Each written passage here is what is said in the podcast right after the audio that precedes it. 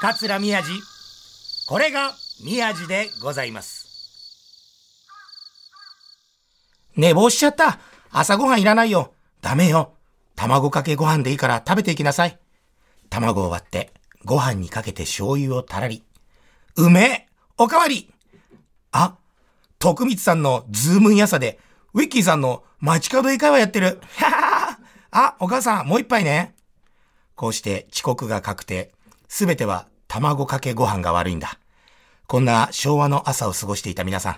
今日10月30日は卵かけご飯の日。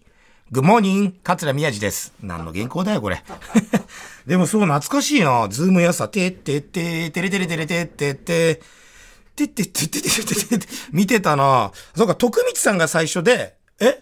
あ、その後福留さんか。あ、そうか、そうか、そうか、そうか、そうか。福留さんの方が俺やっぱ見てたかな、世代的には。でも、うち、あの、武蔵小山実家だった商店街にウィッキーさん来てたな。俺見に行った。な家で見てたら、あ、ウィッキーさん近くにいんじゃんって言って、あの、パルムのアーケードまで行って、あ、ウィッキーさんいるっつって。ウィッキーさんいて、ちっちゃい、俺一番小学生だったかな。近く寄ったけど、一切喋りかけてくれなかったな。ウィッキーさん。えー、卵かけご飯か。卵かけご飯ってあれ、ど、どっちですか？卵、混ぜてから、混ぜてかけるそれともなんか、卵先にご飯乗せるってな。混ぜてか。あ、でも僕もそうなんですけど、あれなんだっけ？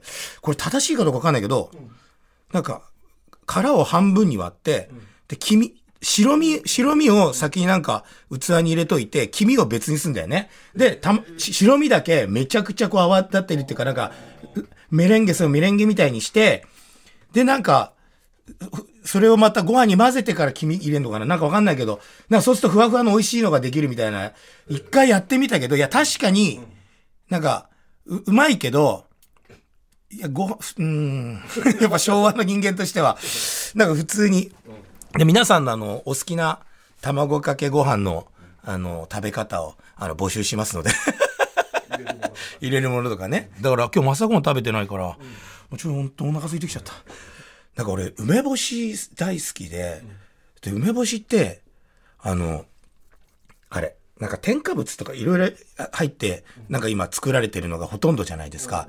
で、大きい百貨店とかで売ってんのも、ちょっと甘かったりとか、高い、一個、一個一個包装されてるやつとか、で、酸っぱいとかしょっぱいみたいな、って言ってても、なんか意外とそうでもない、なんかな、みたいな。だから道の駅とか、ね、たまに行った時に買ったりするんですけど、それでもなんか、うん、つってたら、まあ、この間とある地域に、なんか取材で行った時に、ロケで行った時に、そこの地域はその、だ塩だけでつけるんですよね。だもうシソも入れないんだよね。塩だけで入れるから、もうあの、何十年経っても、何塩がもう、もう何十年も経ってて、もうカピカピで塩が周りに吹いちゃってるような状況でも食べられる。これうちのかみさんのおばあちゃんの実家が群馬の、そう、峠、山の上に、で、お茶屋さんやってて、そのお茶屋さんに、なんかの時にこう泊まりに行って、もう、もう誰も住んでないんだけど、なんかたまたま行くことがあって、そこ泊まった時に、その何、蔵じゃないけど、倉庫じゃないけど、そこ行ったら、でっかいこうなんか、入れ物の中に、その、梅干しを発見して、もう全部、塩吹いてんですよ。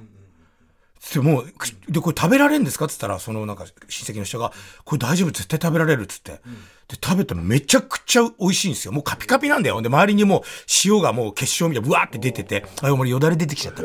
そう、本当に美味しいんですよ。で、それを全部持って帰って、車だったから。でもそんならもう何年も前いなくて、あんなもん見つかればいいのにと思ったらその地域、ちょっとこれから、多分それ放送があるからどこで何とか言えない。多分まだ、多分こっちの方が先だから、いやもうそこの地域の上は、だから全部そうやって作るやつだから、まあ他のもあるけど、これ一番、一押しはこれで3年漬けぐらいがちょうどいいですやっぱ確かに高いんですけど、で、これはずっと置いとくと、ここぐらいまでいきますって、こう、サンプルも、その何？あの、瓶、瓶、瓶、な、何？あの、理科の実験で使うような、あの瓶の中に、もうあの、どんどんどんどんこう、しおれてって、塩が浮いてく、こう、サンプルみたいなのがあって、こういう風になる梅干し。それ食べたんですけど、めちゃくちゃしょっぱくて、もうあの、一粒でご飯6杯いけるぐらいしょっぱいんですよ。もう絶対体に あまりよよだれで。いや、それは、すっごい美味しい。ちょっと、この収録が終わったら、どこのって教えます。い。いやいや、もうそれは3年付けだから、もう普通にプニュプニュしてるんだけど、それはずっと置いとけば、そう腐らずに、どんどんどんどん水分抜けてって、もう、その、か果肉と、もう塩だけみたいにな、なっちゃう。でも、それでも、うまい、もうよだれがすごい。ご飯食べたい、今日は何も食べてないから。終わったら、ね、えー、なんか食べよう。ということで、あの、昨日、僕あの、あそこ行って、あれ、もう、昨日のことが俺忘れるんですよ。あまりにも休みがなさすぎて、何ヶ月も休んでないから。で昨日、あそこ行ってたんですよ。あそこ。鹿児島そうだ。朝一、学校公園でね、鹿児島行ってきて、朝の早いさ、飛行機乗って、学校、高校で、鹿児島空港降りまして、で足湯に、あるんですよ、空港に足湯が。で、みんな使ってる中、観光でもないから、足湯に浸かることもできず、すぐにタクシー乗って、40分間、50分間ぐらい揺られて、高校着いて、でもすごいいい生徒さんたちでね、楽しかったんですけど、で、結局、あの、14時半、2時半ぐらいには、もう私、仕事終わってんですよ。で、他の出演者もいて、あの、うちの一門の文治師匠が鳥で、僕は中入りだったんですけど、道夫さんっていう大神楽の子と、あと、二つ目の子で今市くんっていう後輩とかがいて、そうそうそう。で、もう2時過ぎに、もう朝の飛行機で行って、もう2時過ぎに仕事終わってんですよ。でも、帰りの飛行機が19時半ぐらいなんですよ。ちょっと待ってくれと。いや、便数が少ないのはわかるけど、あの、今から俺4時間5時間何すんだよと思って、もうどうしよっかなと思って。で、文治師匠とか、あの、九州の人は大分の人から別の現場っていうかなんかまた移動するっつって、今市くんも翌日なんか遊びなのか仕事なのかわかんないけど、その、鹿児島の空港に、あ、空港じゃない、あの、ホテルに泊まると。僕と道夫さんだけが、そういうなんか地獄の工程になってね。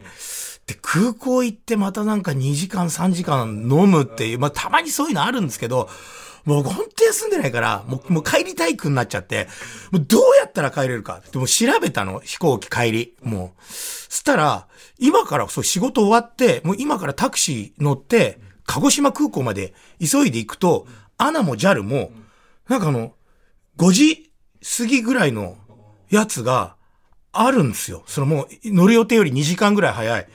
にで、でもそれ間に合うのに、やっぱ現場サイドとしてはギリギリになりそうだし、全員一緒の行動じゃないからやっぱ取ってくれる。でも、でももうどうしても帰りたいの。もうほんと1分一秒でも早く帰りたいの。もうずっと仕事してるから。もう、でもお金じゃないのよ、もう。ね。でもだからもう、結局今からタシーを乗って 1万何千かけて空港まで行きます。だからそれは多分ね主催者が出してくれるなと思ったんですよ。タクシー代ぐらいは。でも飛行機取り直すのは絶対出してくれないから、もう自腹で飛行機をもう出すしかないんですよ。もういいと。で、それ飛行機乗ったら、らもうほぼほぼただ働きで、早割とかじゃないから正規の値段だから、で、結構高いじゃん。正規当日取ったりすると。うん、うん。まあ、正直ね、その正規で取ると、えー5万円ぐらい、5万いくらだった。本当に本当に。でももう、いいと。金じゃないと。ゆっくりと、もう安らぎの時間で帰りたいと。でももう5万ぐらいしたけど、もういいと。そんなもうなんかほぼほぼ利益なく、ただ鹿児島に行って、落語喋って、ただ疲れて帰るだけになっちゃうんだけど、もうそれでもいいと。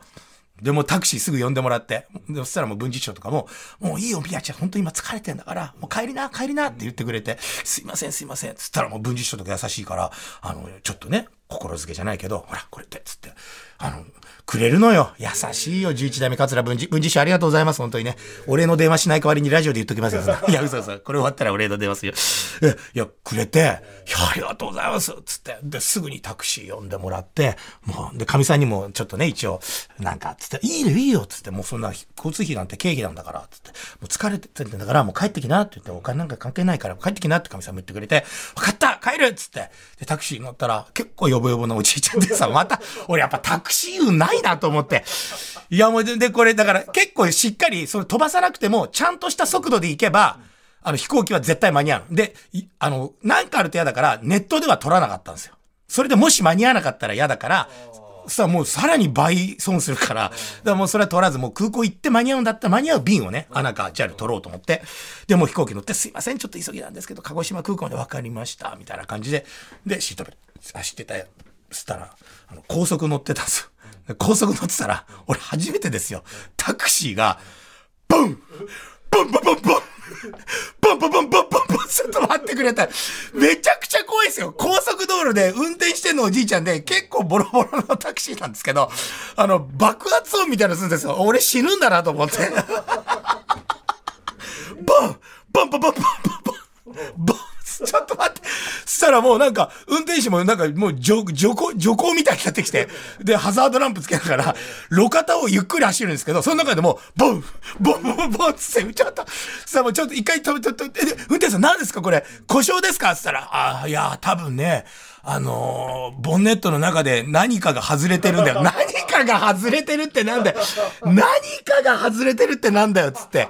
よぼよぼのじいちゃんが高速道路路肩に止めて、外出るってさ、高速道路で外出てさ、事故に遭う方って多いじゃないですか。だからもうちょっと、運転手さん大丈夫、大丈夫、大丈夫？っつって、よくあるからって、よくある車に乗っちゃったなっつって、ただでさ、急いでんのにさ、おじいちゃん降りて、で、ボンネット開け慣れた手つきで、でも俺それ、もうなんかわかんないけど、面白いから写真撮って僕の SNS 上がってるんで、見てください。で、しかも運転席がゴミ屋敷みたいに汚いから、運転席の周りが。なんかもう。で、で、おじいちゃんのプライベート空間なんですよ、あの運転席のところが。で、なんか開けて、なんか作業してんですよ。ガチャガチャガチャガチャ。で、なんかほんと5分、10分はかかんなかったと思うけど、10分弱ぐらい外にして、おじちゃん戻ってきて、大丈夫でしたって言ったら、うん、あの、なんとかかんとかの、あの、蓋がね、パッキみたいなの、蓋が外れとったんじゃ、つって。で、それをね、つければ大丈夫じゃん、つって。俺も怖い、でもそれで走り出したら、また大丈夫なんですよ。で、まあ一緒、急いでるっていうのは少し頭の中にもその運転手さんは入ってるから、まあなんとかね、なんとか。でも常にこう、あの、鹿児島空港までの距離を、だからあの、ナビを全部入れてて、あと何分ぐらいで着くかなっていうのを見てた。で、もうなんかもうちょっと急いでくれればこれ乗りたい便乗れるなと思いながら、でもこれなんかもう、もう、もう一難来たらもうちょっとこれ微妙だなぐらいなんですよ。で、またこうやって普通に走ってたら、また今度、ボンまたじゃねえかって、もう全全然治ってないですよ。そしたらおじいちゃん今度もう、もう外に出るのを諦めて、路肩を、あの、なんか、40キロぐらいで高速道路走り出しても、おい、下道より遅いじゃねえかよ、つって。いや、ほんとタクシー運ないんだけど、で、SNS やってたら、それにつぶやいてたんですよ、乗ってる時に。今、タクシー止まっちゃってるっつったら、あの、いいネタできましたね。いらないんだよ、俺、いいネタなんかいらないんだよ、早く帰りたいんだよって思って。もう、なん、でも、ゆっくり走るとボンってならないですよ。でも、ちょっと待ってよ、つって。で、おじいちゃんもう一回降りて、一回降りて、もう一回やって、そしたらまた大丈夫で、で、まあ、80キロぐらい、まあ、法定速度、高速道路のね、だいたいそれぐらい、80キロいかないぐらい。でも、他の車ビュンビュン行くって。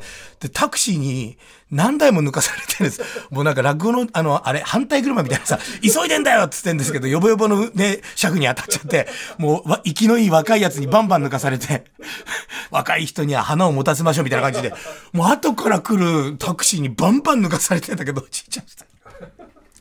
いや、でもそれでね、鹿児島空港着いて、つったら、もう間に合ったんで、運転手さんごめんなさい、ありがとうございました、つって。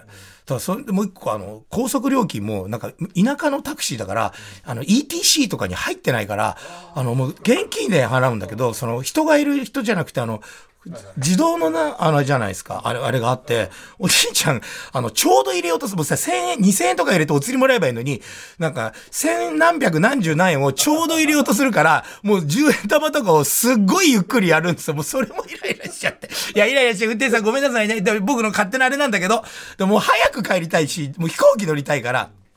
で、まあでも、でも間に合ったの。運転手さんありがとう、つって。って言って、やって、帰れたっていう話。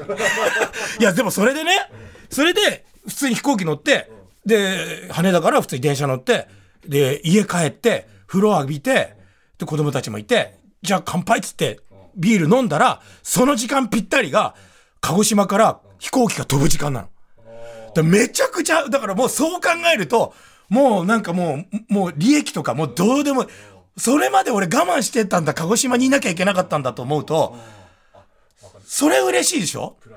そう、本当に、もうお金じゃ買えないよ、時間って。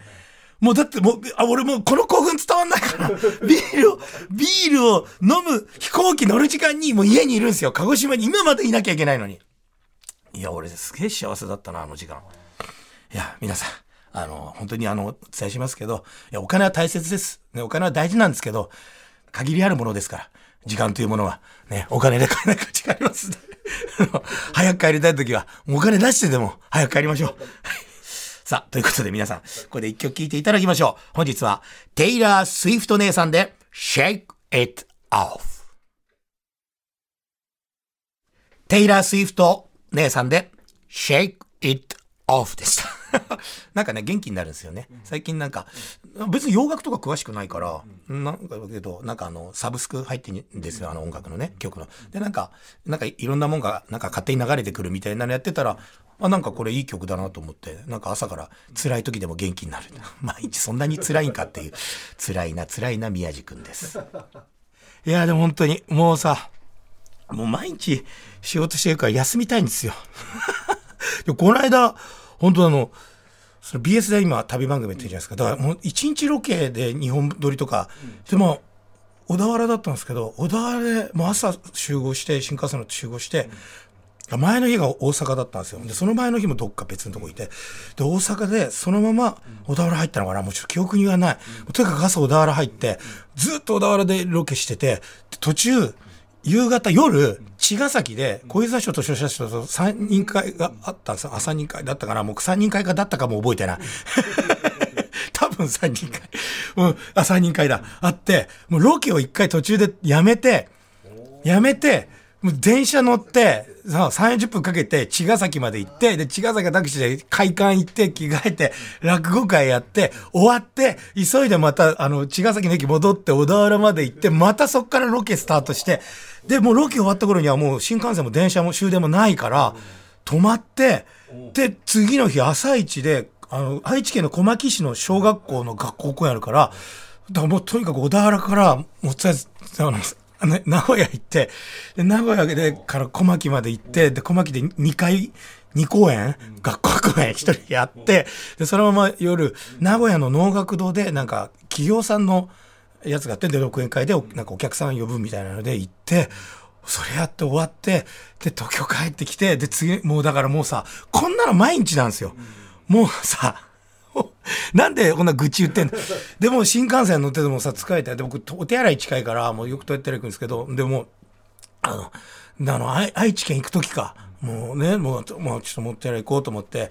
で、なんか、あの、立ってするね、男性用のやつが、あの、混んでてっていうか入ってたから、その前にある個室のやつがあって、まあ、まあ、いや、こっちと思って、鍵見たら開いてたから、青だったからね、ガラガラガラって開けた瞬間よ、朝よ、あの、70か80ぐらいのおばあちゃんが、あの、ズズボンとパンツ脱いで、便器の上座っててさ、もうさ、男子トイレじゃないよ。だからほら、個室だからど、だ、両方使えるやつ。あの、新幹線はどうなの男子女子って。開けたらおばあちゃん座ってて、もう、そしたらもう俺もあーって言ったんだけど、おばあちゃんも、うあ、あ、あ、あ、早いって言って、閉めて、閉めてって言われて、いや、俺もそれは閉めるよって開けっぱなしじゃないからさ、ああ、はい、す、な、俺悪くないけど、すいません、すいませんって言ったら、本当よ、僕帽子もかぶってなかったから、ああ、商店の人って言われたんだよ、俺。ちょっと待って、よく一瞬で分かったな、このおばあちゃん。すごい。あのおばあちゃん、放尿だよ、おっかさんつってね。うまくないよ。うまくないよ。さあ、そんなこんなで、あの、メールが来てるんでね、すごいたくさん来てるから、そう、全然読んでなかった。さあ、えー、ラジオネーム、ぬくぬく大好きさんから頂きました。ありがとうございます。前回は着物の質問にお答えいただき嬉しかったです。ああ、そうですね。洗濯機で洗えるタイプもあるんですね。もう今はそっちの方が主流ですよね。話し家さんがより身近に感じられました。着物を洗濯機で洗うことにより身近に感じていただける。どうもありがとうございます。またまた質問です。はい。私は昭和48年生まれで、子供の頃からハートチップルというスナックク菓子が好きで、今でも見つけると買ってしまいます。ニンニクのパンチのある味と体に悪そうなのがいいですね。宮地さんにもそんなついつい買ってしまうお菓子はありますか？最近はロッテの板ガムの復刻版が発売されていて、ブルーベリーガムや梅ガムを懐かしく買ってしまいました。あ、ロッテの板ガムをなんか俺 SNS 上げてる人がいて、え、なんでこれあんだろうって思って、復活した復刻版が出てんだ。あれ、ロッテの板ガムってなんかいろんな種類あって、コーヒー牛乳かなんとか味みたいなのありましたよね。そうだ。でも全然関係ないけど、さっきここで打ち合わせっていうか、なんか、あの、収録前に食べってる時に、あの、T ディレクターあの、50代の T ディレクターが、あの、高校生が買うようなあの500の紙パックのコーヒー牛乳飲んで、あんたこう学生かつて、すごいなんか向こうで掲げてるけど、あんた高校生かっつったら、いやこれコスパいいんすよねつって。だからもう発想がさ、50過ぎてコスパいいんすよねつって。菓子パンとコーヒー牛乳ってもうあの、休み時間の高校生だからね。俺休み時間の高校生とか俺昼飯高校時代ってファミマのあの、たぬきうどんしか食ってなかったな。なんかわかんないけど毎日。あと、俺はリプトンの紅茶。500の、500のリプトンの紅茶を、あ、いつも飲んでた。でもなんかコスパで言ったらあれ1リットルで100円のやつもありましたよね、当時ね。あコスパで考えたら1リットルのやつ買うよね、学生だったら。500で100円っていうのはね、まだあの、高級、高級です。うん。そんな、この人の質問に答えてない。ハートチップル、俺も大好き。でもなんだろう、学生時代に、そういう、あの、中学生でキスもしたことないのに、ああ、これ食べるときニンニク臭くなるから、チューできねえなって勝手な妄想してたの覚えてんな。ああ、なんだろう、でも、宮城さんにもそんなついつい買ってしまうお菓子。いや、俺今日、だから、タクシーの話と梅干しの話しちゃいないけど、俺もう見つけると買っちゃうの、梅干し純。え、梅干し純知らないですか？梅干し純。梅干し純知らない？え、梅干しのタブレットみたいなやつ。あの、キオスクとかに絶対売ってる。あの、4個入りになって、ピリピリピリって剥がして、あの、銀の、なんだろう、薬みたいな包装になってて、ピリって開くと赤い、フリスクの赤いバージョンみたいなのが、なのよ。で、それ口の中入れると、もう梅干しを凝縮させたやつを口の中に入れたような。え、誰もわかんないの？これ有名だけど梅干し純。ちょっと梅干し純皆さん知らなすぎて俺ドン引きしてます今。それパッケージも見たことない？いや、これめちゃくちゃ美味しい。今度買ってきますよ、梅干し純。あの、でっかい箱しか昔はなかったけど、今ね、あの、ミニサイズもできてるから買いやすくなったんですよ。はい。いや、なんだよ、みんな。100%フリーズドライ。だ梅干しだけをフリーズドライにして、タブレットみたいにした。ほんと梅干しを口の中にぐちゃっと入れてる感じなの。いや、ぜひぜひぜひ。皆さん、えー、ぬくぬく大好きさん、僕は梅干し純を見つけたら買ってしまいます。ということです。はい。あ、じゃあもう一個行きましょう。ラジオネーム、トリプル D さんからいただきました。トリプル D さんありがとうございます。宮地さん、おはようございます。おはようございます。去る1月、商店を拝見して、宮地さんを初めて知り、それから何度か独演会に足を運んでおります。ええー、嬉しいです。トリプル D さんありがとうございます。ところで、宮地さんは演目でいつも歩く動作をお膝でしているのですが、あ、ちょっとね、上下にこう動かしたりとかしますけど、お膝のケアっていつもどうしていますか？私もラジオネームの通り、ダンスを習っていて、時々床をゴロゴロ転がる振り付けで膝をつくことがあり、膝をもろに床に食らうとあざができてしまうので、床ゴロゴロの時は膝サポーターをつけないと膝をかばうのが難しいです。うん。PS、私、宮井さんと同い年、同じ年齢です。これからも応援しております。ありがとうございます。え、トリプル D っていうのは何？ダンスの、なんか技の名前とかなのかな？多分。ちょ、もう、この、じじいしかいないから何にもわかんない。もう全員が。え、膝のケア？膝のケアって、あの、何にもしてないっていうか、あの、膝に向かって、膝くん今日もありがとね。もう、いつもいつも曲がったり伸びたりしてくれて、ありがとねって、あの、お礼を言ってる。そうすれば大丈夫ですよ、トリプル D さん。だ、あとは、あの、サントリーのサプリを飲むっていうのがね、一番です。サントリーのサプリをね、飲めば、膝は大丈夫ですよ。この番組にもね、CM で、えー、来てくれましたんでね、あの、サントリーのグルコサミンコンドロイチンでございますんでね、サントリーのグルコサミンコンドロイチン、これを飲めば、お膝ゴロゴロしても大丈夫なんじゃないかなと思ったりするわけでございますが、そうなんですよね。ああ、でももうそうだ。あの、ハロウィンだ。うちの子供たちまたなんか買ってたな、いろいろ。戸越銀座の商店街、結構ね、あの、なんか大々的にやってて、何グループ、申し込みしないといけなくて、申し込みがね、結構遅いと、もう申し込めなくなっちゃったりするんだけど、何グループかに分かれて、で、ボランティアの人たちとかが、ちゃんと、あの、先導してくれて、戸越銀座中のお店を、ね、個人店がいっぱいブワって1キロぐらい、あの、その、回っていくと、そのお店の人たちとかが、ちゃんとお菓子をたくさんくれて、うん、やるっていうイベント。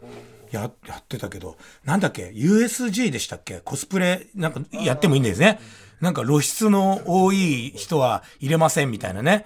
うーん。見に行きたいなと思いながら。どんな、それでもうちの子供たち、なんか今年何々のコスプレするとか言ってたけど、なんだっけな、なんか買ったりとか、そうみんななんかしてたな、毎年毎年。みんな必ずやってるんですけど、でもさっきこのディレクターさんがね、今年何が流行りますかねみたいな話したじゃないですか。大谷翔平のコスプレ流行るんじゃないですかねつって。大谷翔平のコスプレって渋すぎんでしょな。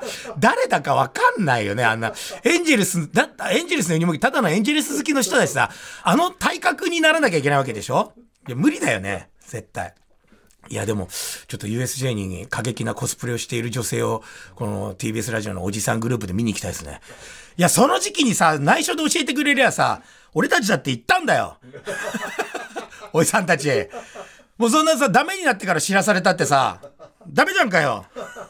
そういうことで、番組ではあなたからのメッセージをお待ちしております。アドレスは、みやじ 905-tbs.co.jp、miyaji905-tbs.jp です。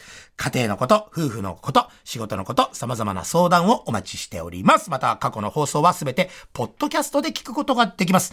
ツイッターのハッシュタグは、これみやじです。本日も最後までお付き合いいただきありがとうございました。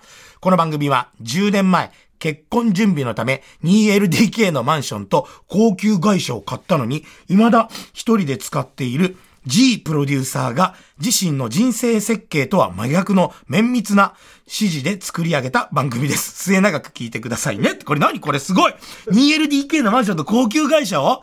え、マジで？買ったの？えー、それまだ、えー、ほんとへえ、そうなんだ。そうなんや。それではまた来週です。桂宮治でした。今週も、翔太。